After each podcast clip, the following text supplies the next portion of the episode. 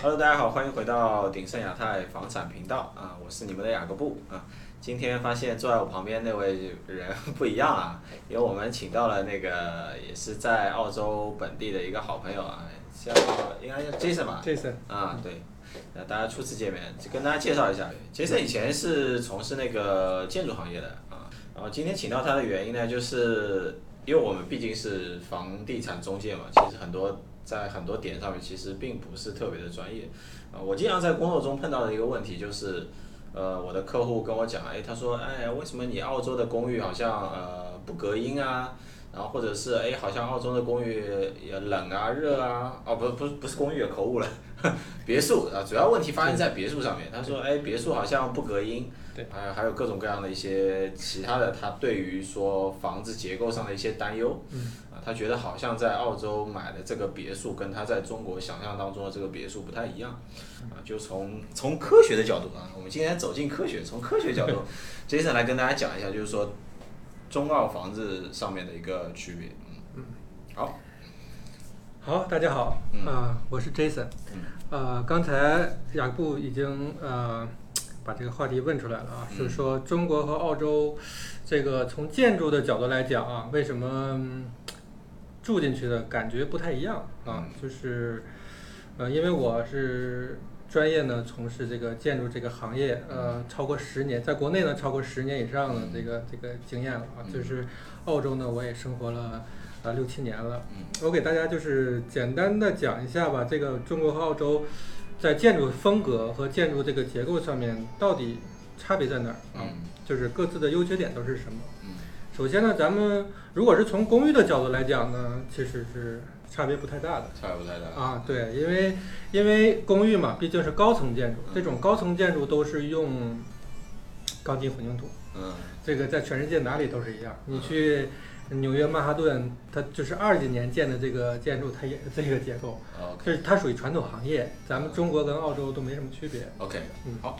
呃，公寓这一趴过了以后呢，主要跟大家比较，因为来这边嘛，主流的居住呃产品还是说以，特别是大家庭嘛，还是以那个别墅为主了。嗯，跟大家去聊一下，就是说，哎，在澳洲买别墅买完之后，他说，哎，居住体验好像和我想象中不一样。嗯他的主要问题在哪里？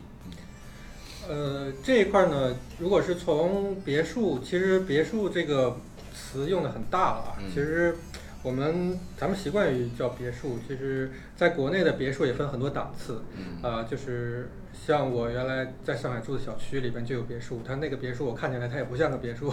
但是呢，就是还有很高档的那个，就是呃那个就是感觉不一样了。但是在澳洲总体来说，在澳洲这种那个我们叫独立屋或者别墅也好，它的这个啊。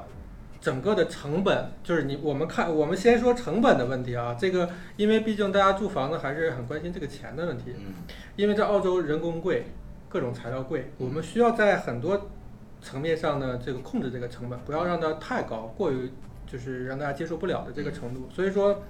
啊、我们看这个好像是说很简单啊，就是像搭积木似的把它搭起来了，好像就是为了节省成本似的。其实并不是这样。这个澳洲呢，它这个呃，我们说建筑的这个民用建筑啊，就是三层以下这个别墅的这个建筑，它有特定标准的。嗯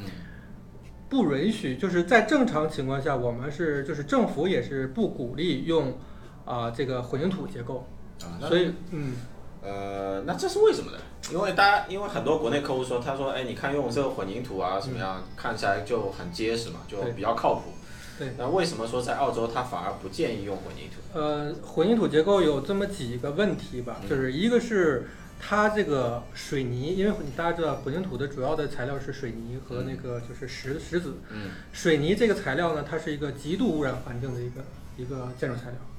在澳洲的标准里边，它是严格控制的，啊，这就是我倒不是很了解。对对对。它主要是说生产过程中对还是生产，就是你看澳洲的水泥厂非常少嗯，就是政府不鼓励。可能早些年大家就是在不不太关心环境的情况下呢，可能大家就是说嗯无所谓。嗯但是后来呢，因为这种成熟的发达国家，它对环境要求非常高，嗯所以说这种水泥厂是严格控制的。嗯呃，所以这个水泥的这个成本就很高，这是一个啊。然后呢，它这个就是呃钢筋混凝土结构呢，嗯就是在澳洲它因为人工贵嘛，我们整个需要，如果是需要用钢筋混凝土来把一个房子建出来，要很多的人工才能就配合起来。要要什么各种浇工种要浇筑啊，对，要建模就有木工，就是要把它模型织出来，然后呢又要浇筑，又需要设备，大型设备，又需要各种人工来绑钢筋，嗯然后呢最后呢就是才能完成这么一个就是简单的建筑，因为毕竟民用这个别墅只有两三层嘛，对不对？劳民伤财。嗯然后呢，这个还不是最重点的，嗯，最重点的是因为这个这种结构呢，它是它是非常刚性的，嗯就是我们用的木结构属于柔性结构，嗯就是这个钢筋混凝土呢，它属于刚性结构，嗯就是一个是这个刚性结构呢，就是遇到任何的需要修改，或者是说呃最严重受到地震，它没有一个自己的一个缓冲嗯啊，这个是。所有的欧美国家，他们做这种民用建筑都不鼓励用这个钢筋混凝土，因为太过于刚性。嗯啊，这个就是，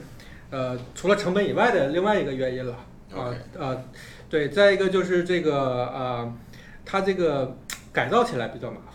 然后是一啊，一那对国国内为什么没有使用木头呢？就反过来反过来说，呃国国内不是国内为没有什么偏向于使用水钢筋水泥？嗯、国内不是没有使用木头，国内咱们如果是追溯到一百年前的话，那因为您是上海人，就是您应该知道上海周边像义乌啊，就是那个乌镇啊、朱家角啊，它那些老建筑都是木结构的。啊，啊，这个是，而且可能这只是说一百年，在澳洲有好几百年的这种房子也都没有问题，比较传统，比较传统，而且呢，它利于改造，就是说这个有很多这个我们翻新改建。对翻新改建，然后人口增多，我们需要多一个房间，多一个卫生间，我们需要多一个仓库，嗯很容易就就可能一个人就做了这个事情了嗯。但是如果钢筋混凝土呢，就没那么容易。 OK，好了，刚才我们讲了一下，就是呃，就像澳洲这种木质结构，它的为什么会流行起来的这个原因。嗯对那第呃，因为我们今天也不是说要去推销澳洲房子，对对对。就是说也要正面两面来说一说，就对是说确实就是说木结构上产生的嗯像客户担忧的这些问题，是不是确实是钢筋混凝土这种房子的一个优势？呃，钢筋混凝土这种房子的话，其实嗯、怎么说呢？呃，因为因为我们我们说的不是公寓房，嗯如果说公寓房呢，我们需要它很坚固，嗯就是因为毕竟这个层层高比较高嘛，层数比较多嘛。嗯但是我们只是用一个正常来说是一个两层，最多三层的一个房子来说嗯呢，用钢筋混凝土这种结构呢，就是过于浪费。我们看见了，只是心里觉得好像它很坚固，嗯，其实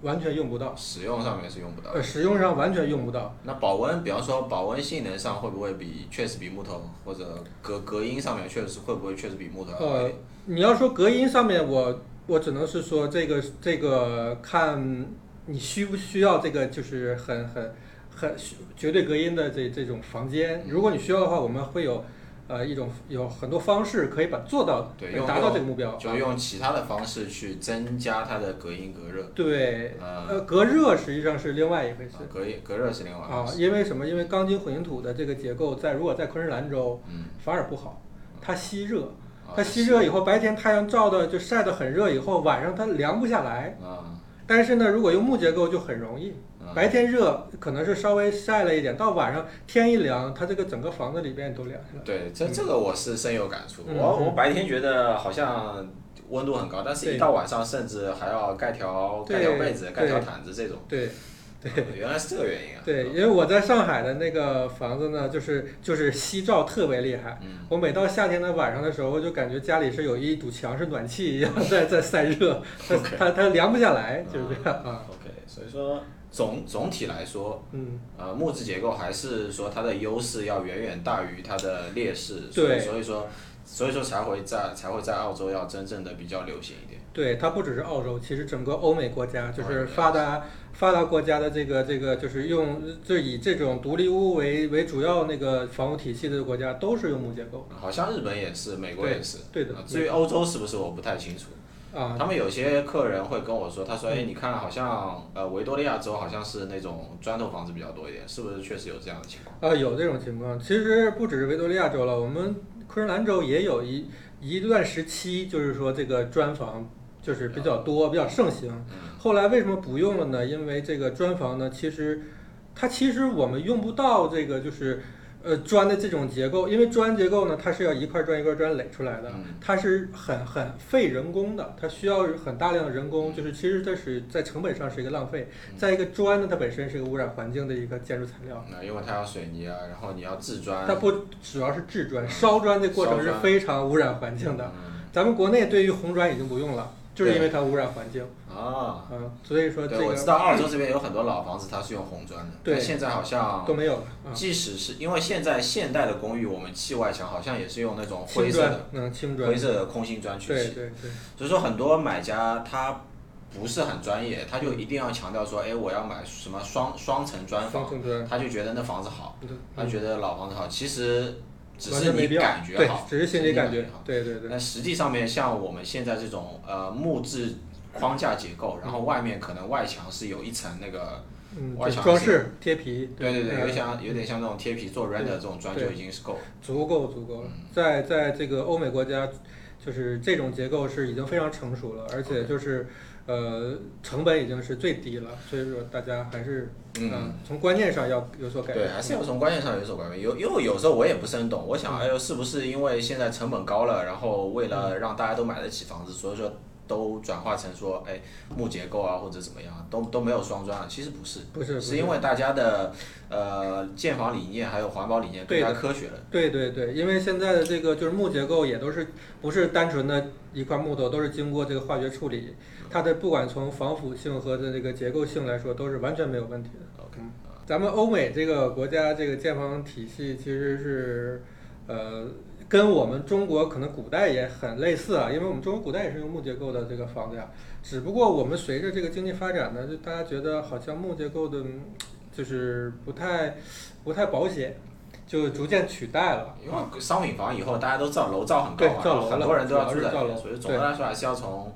对呃安全性上，因为你不可能把造个什么三十层的木结构，啊，没有，这个欧美国家也没有啊，就是这这种就只能最后是用钢结构取代了。对对啊对，啊所以说还是还是居住的那个产品上面不太一样，就导致说在这边木头比较流行，在国内的话就是水泥。是，像我知道，就是说在澳洲，他们说这个房子造上去之后啊，可能因为你要打地基嘛，他嗯们四五年之后可能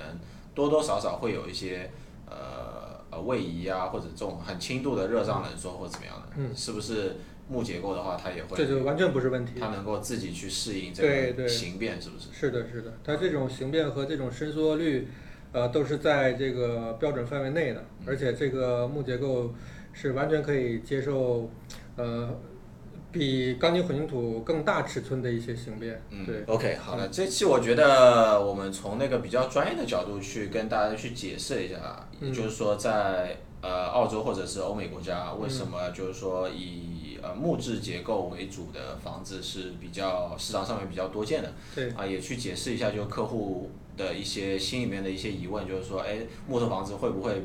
没有那个钢筋混凝土的房子结实，然嗯后没有它的贵啊，没有它的那个很多性能上面没有它这么好。嗯，最嗯后不发会现嗯，最后我们的结论发现是，其实是是因为有很多更加科学的东西在里面。对，整体来说，并不要大家观念中觉得说，哎，木头就是便宜的东西，混凝土就贵的东西，而去判断这个房子到底好不好。嗯对其实木头房子有它自己很多的一个优势啊，这也是对为什么在这边很多人还是遵循比较传统的一个方法去造自己的房子。对，